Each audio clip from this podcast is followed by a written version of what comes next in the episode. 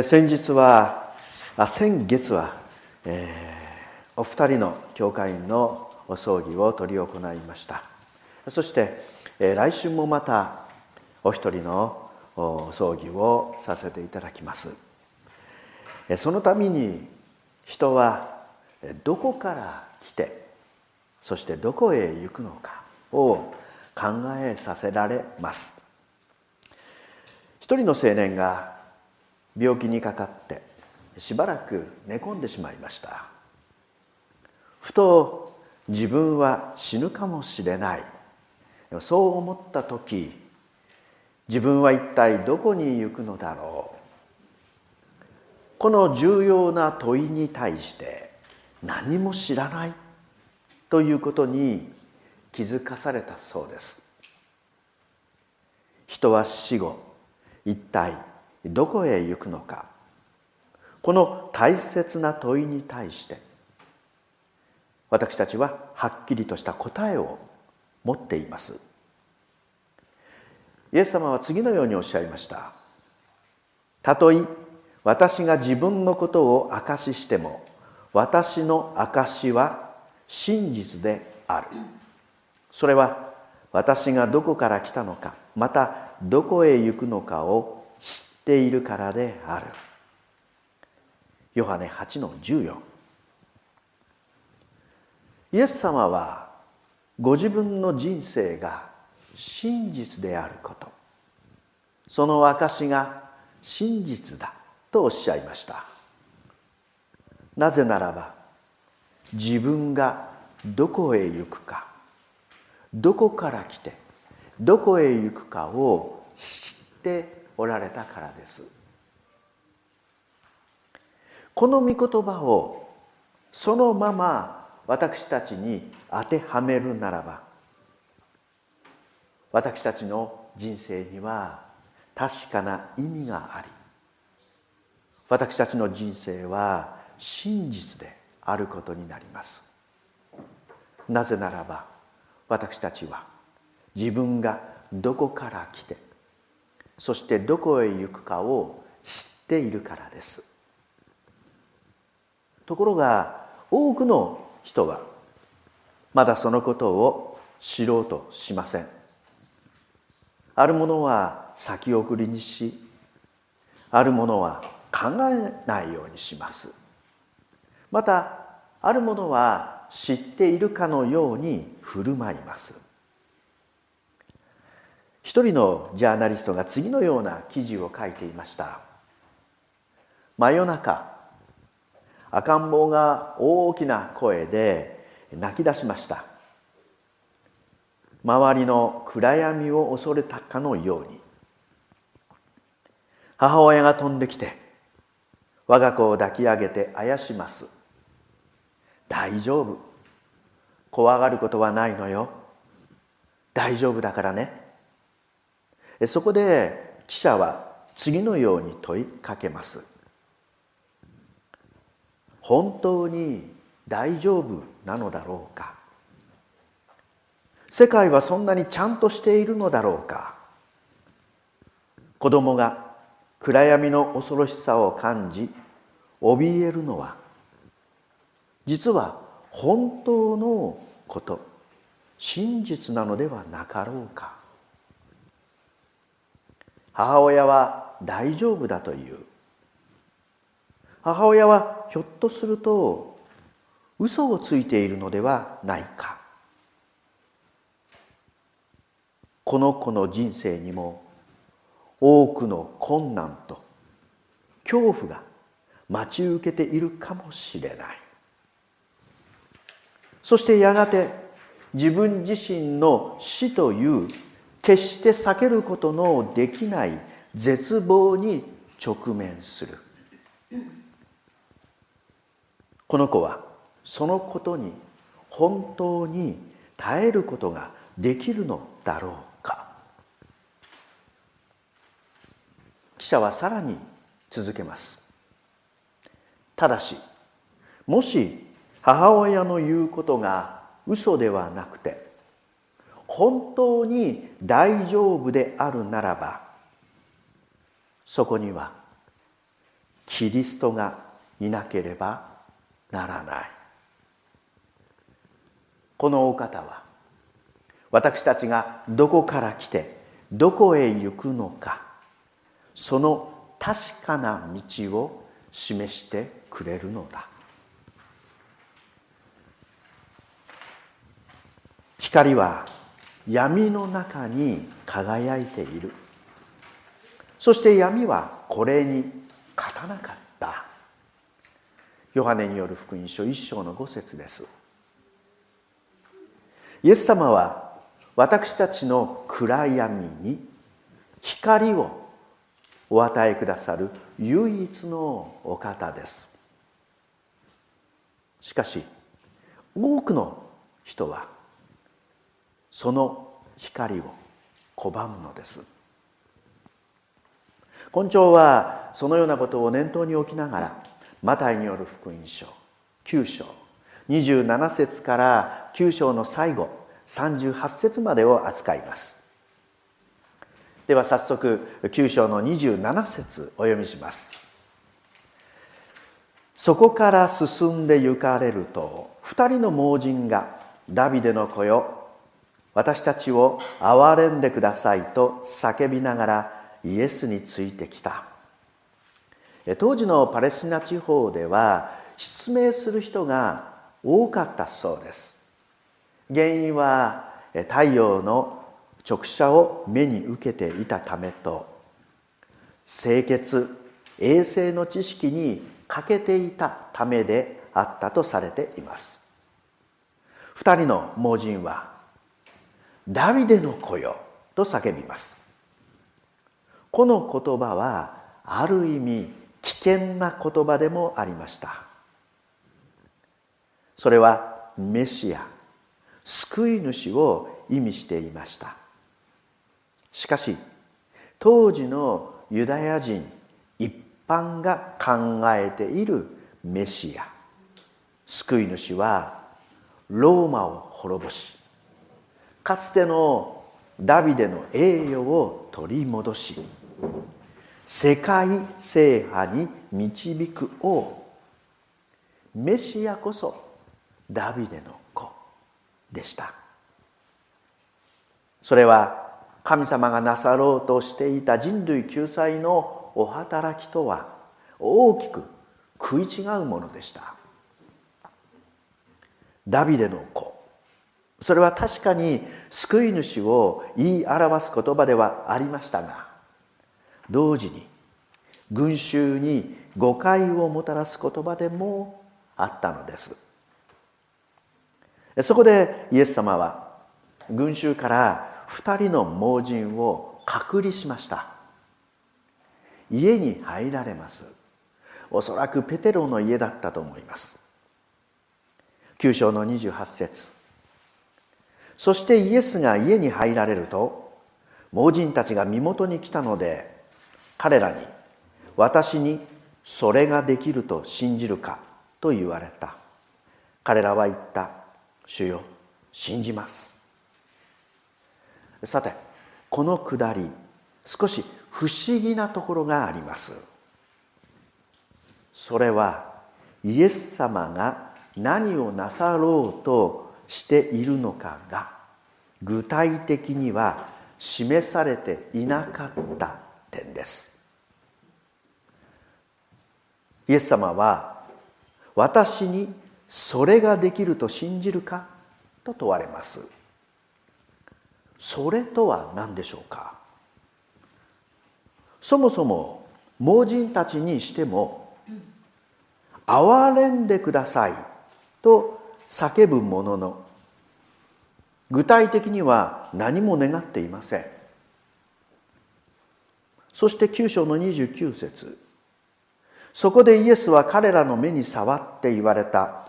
あなた方の信仰通りあなた方の身になるように。あなた方の身になるように。どこか聞き覚えのある言葉です。マリアが天使に語った言葉。お言葉通り好みになりますように。同じ言葉が使われています。英語では Let it be と訳されています。ここでもやはり何が起ころうとしているのかはっきりとは示されていません。そしてようやく9章の30節それが語られます。9章の30節の前半。すると彼らの目が開かれた。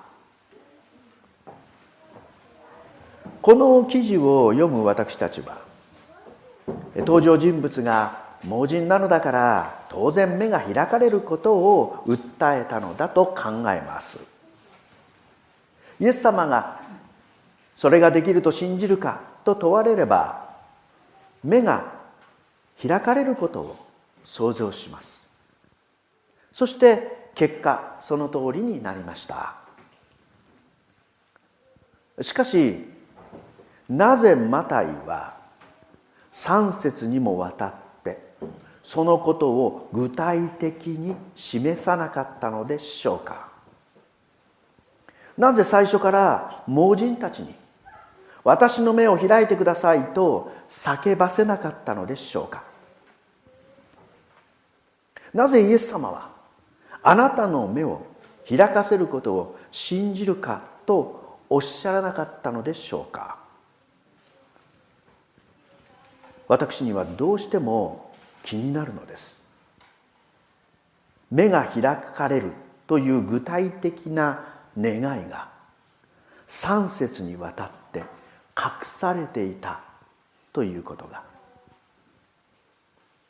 それに加えてもう一つ不思議な点があります。それは28節。盲人たちがイエス様に私にそれができると信じるかと問われた時の返事です。日本語訳では主よ信じます。ところが言語のギリシャ語ではそこに信じますという言葉はありません。書かれているのは「はい」という言葉と「主よ」という言葉だけです。信じますとは書かれていないのです。これは少し読み込みすぎなのかもしれませんが私はここに盲人たちの信仰のありようが示されていたのではないかと想像いたします。彼らはあまりにも恐れ多くてイエス様に具体的に願うことができなかった。もちろん願っていたことは目が開かれるということ。しかしそこまで願ってよいのだろうか。彼らはただただ私を憐れんでくださいとしか言い得なかったのではないか。後のことはこのお方にお任せするしかなかった。そこでイエス様は二人に対して彼らの信仰を試すかのように。私にそれができると信じるかとおっしゃいます。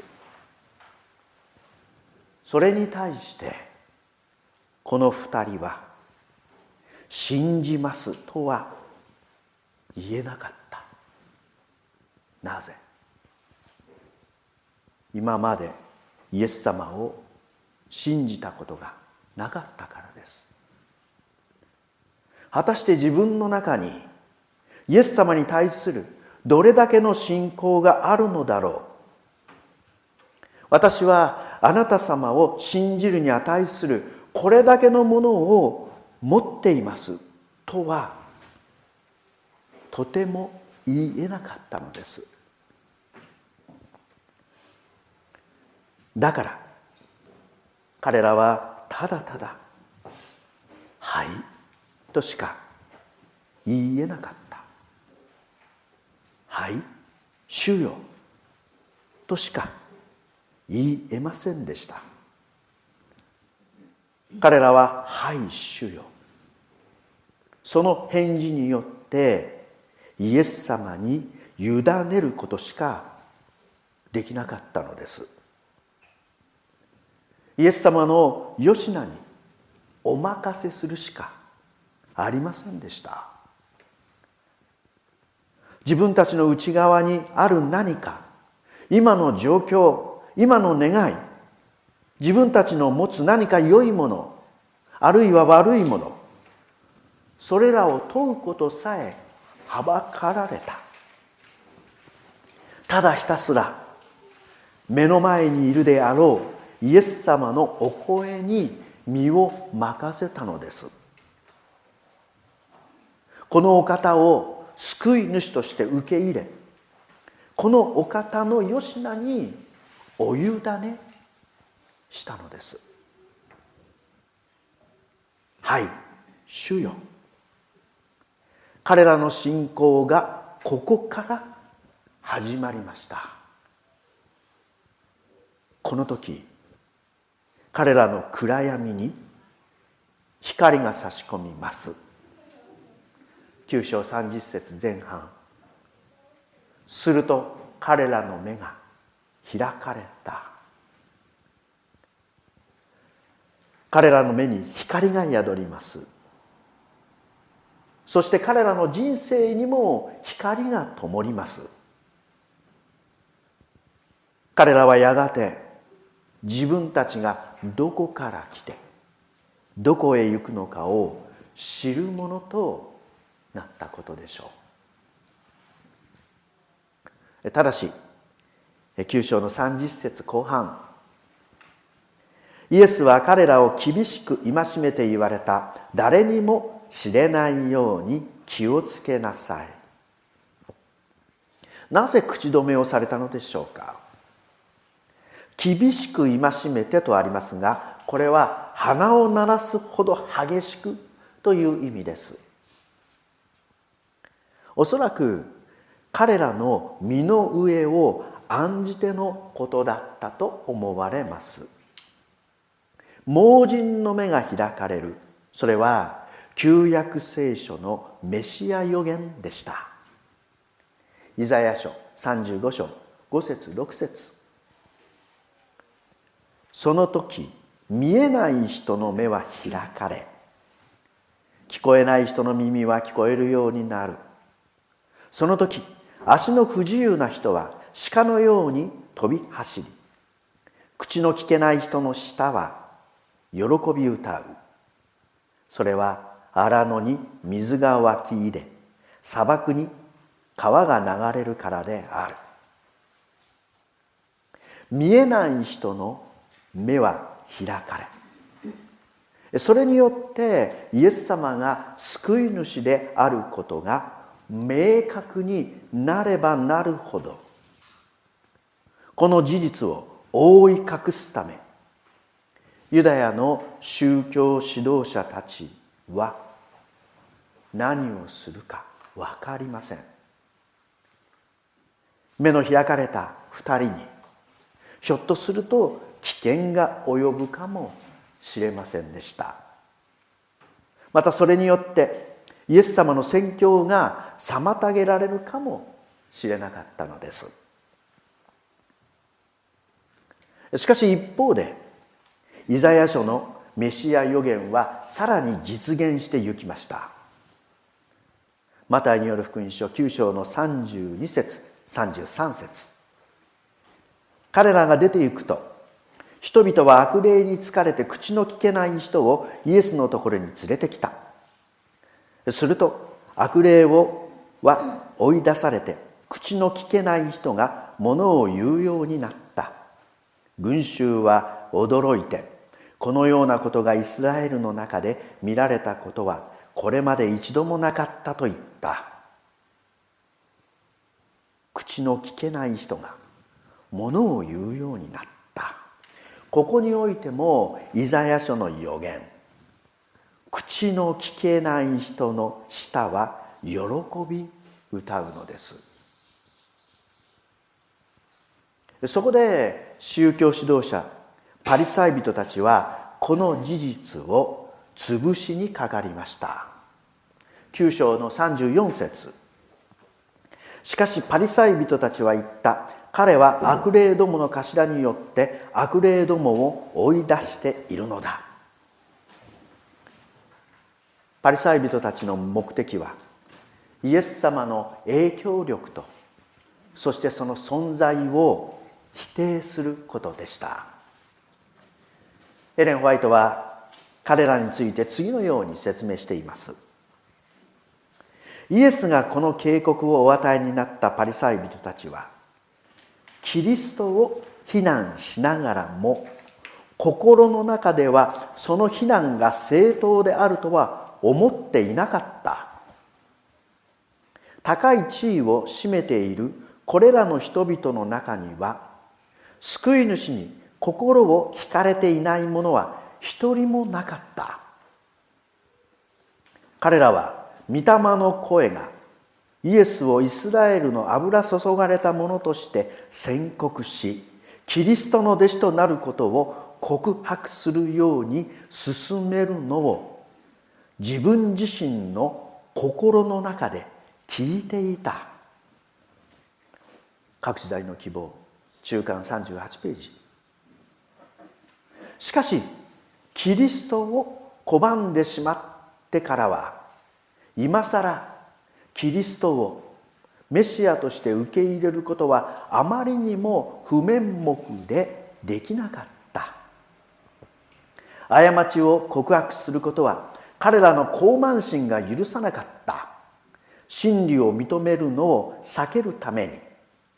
彼らは必死の勢いで救い主の教えに反対の議論を試みた。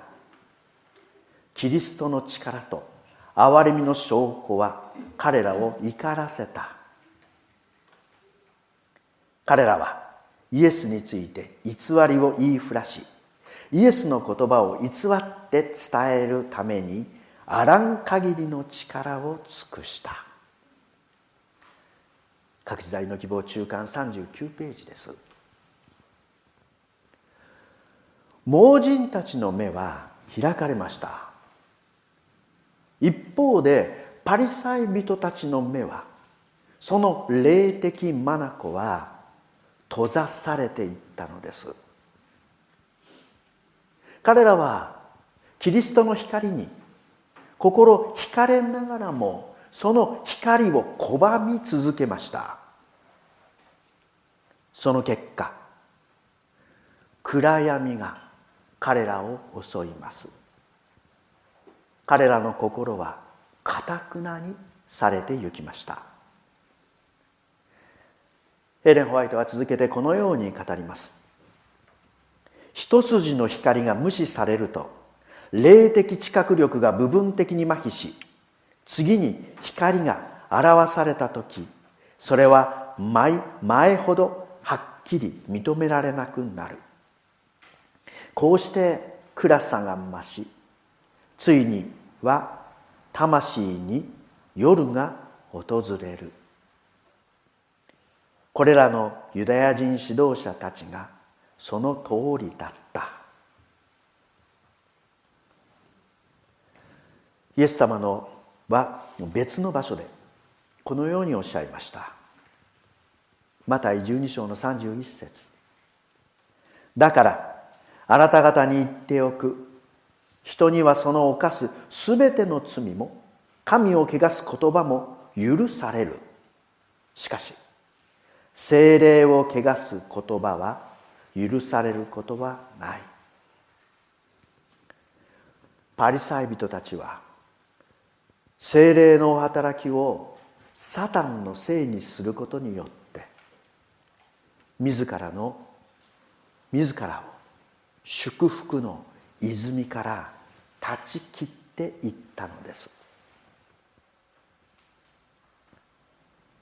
では次に進みます。マタイによる福音書9章の35節36節。イエスはすべての町々村々を巡り歩いて諸街道で教え御国の福音を述べ伝えあらゆる病気あらゆる患いを追いやしになった。また群衆が飼うもののない羊のように弱り果てて倒れているのもご覧になって彼らを深く憐れまれた。イエス様は病を養ながら人々の擦り切れた弱り果てた姿をご覧になりました。諸街道で教えられて彼らの霊的暗黒を深く憐れまれました。ここで使われている「深く憐れまれた」という言葉ご存知の方も多いと思います。腹渡が裂かれるという意味です。文字通り断腸の思いを表します。断腸の思いとは腹渡がちぎれるほど辛く悲しい思いを意味します。中国の秦の観光が蜀に攻め入ろうと船で長江を遡っていた際従者が猿の子を捕らえてきました。すると母猿が子供を取り返すべく船を追いかけてきます。母猿はようやく船に乗り込むことに成功しました。しかしそこで力尽き死んでしまいます。従者は母猿の腹を切り裂いたところ腹綿がズタズタにちぎれていました。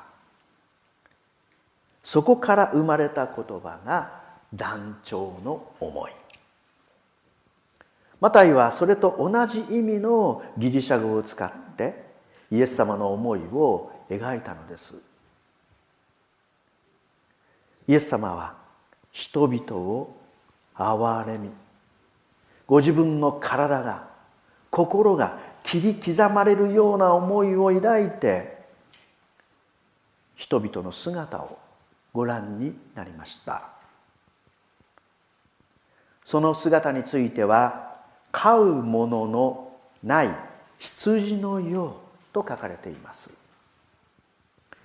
この言葉はおそらく旧約聖書のエゼキエル書の引用ではないかと思われます。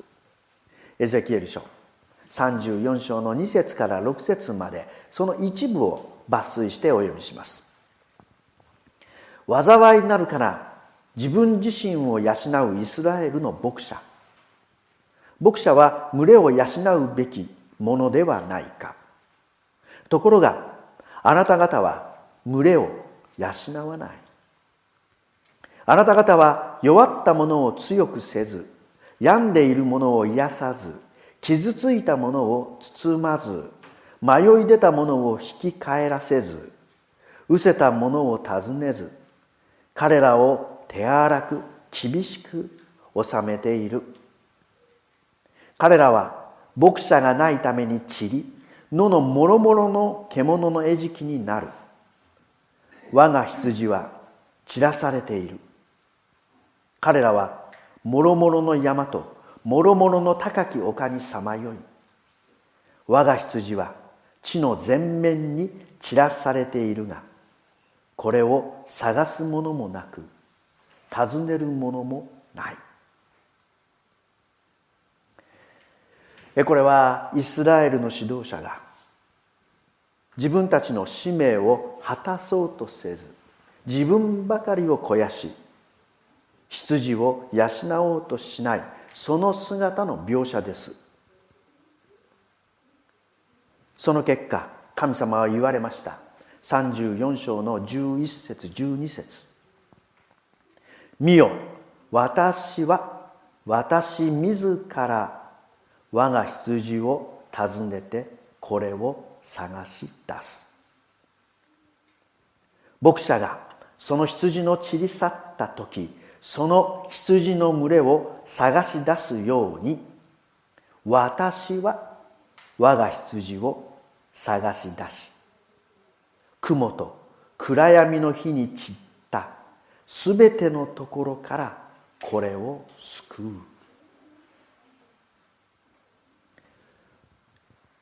エゼキエルの予言は今まさにこのお方イエス様によって実現します。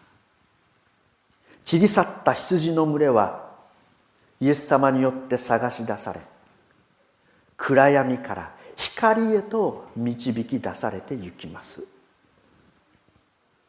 そしてこの働きは後に弟子たちに継承されてゆきました。そして今日私たちにも託されています。私たちは暗闇の中にいる人々をこのお方の見前に連れてきたいと願うのです。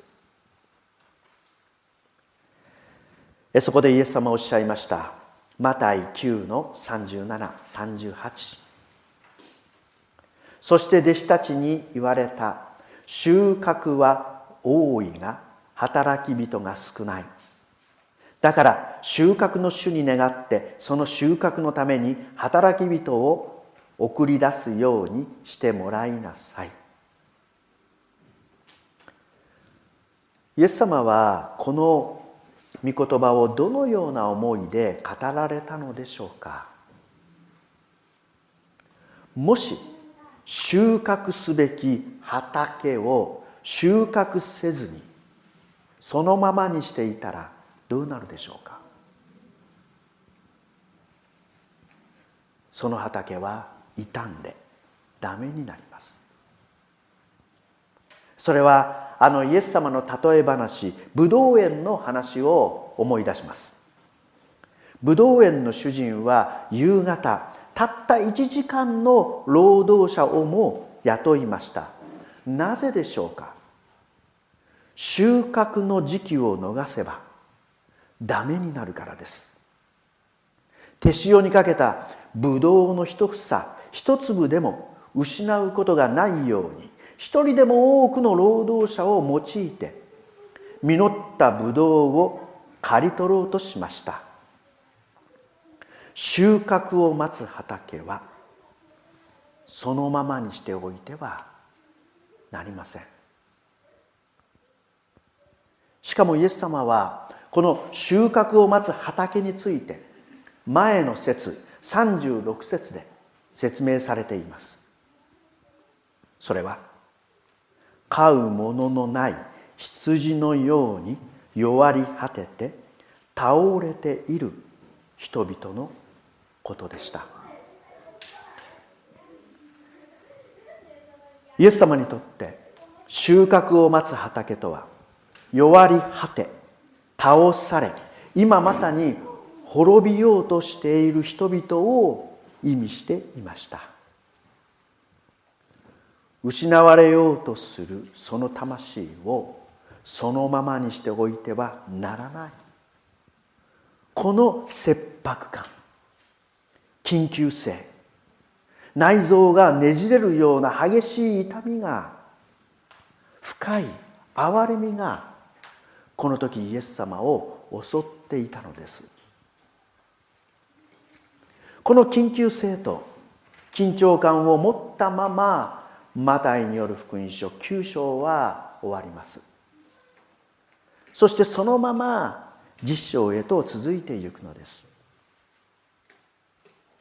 さて今日多くの人が不安と恐れの中にいます。ある人は人間関係を失いある者は生きる力を奪われある者は神様でないものを神とし翻弄されまるで暗闇の中にいるかのようです。自分たちは一体どこから来てどこへ行こうとしているのか知らずにいます。だからこそ人は皆この暗闇を打ち破るべく誠の光を必要としているのです。まさに収穫を待っています。そこで私たち教会は何を望まれているでしょうか。もちろん私たちはすでに与えられている神様からの使命をもう一度確認すべきでしょう。失われている羊を探し出しイエス様の身元に連れてこなければなりません。しかしこの使命に対して私たちは今あまりにも小さく弱り果てているのかもしれません。コロナ禍を経てかろうじて残された礼拝出席者数はそれほど多くはありません。高齢化の波は押し寄せ私たちの多くはその日を生きることで手一杯と感じているかもしれません。今や与えられた使命を果たすため私たちは一体何ができるのでしょうか。何を望んでよいのか。それすらも分からなくなっているのかもしれないのです。そのような意味であの二人の盲人たちの叫び私たちを憐れんでください。この言葉はまさに私たちの叫び声であるのかもしれません。であるならば私たちはもう一度目の前におられる。イエス様の御声をお聞きしようではありませんか。私にそれができると信じるか。私たちもお答えすることができます。はい。主よ。はい。イエス様。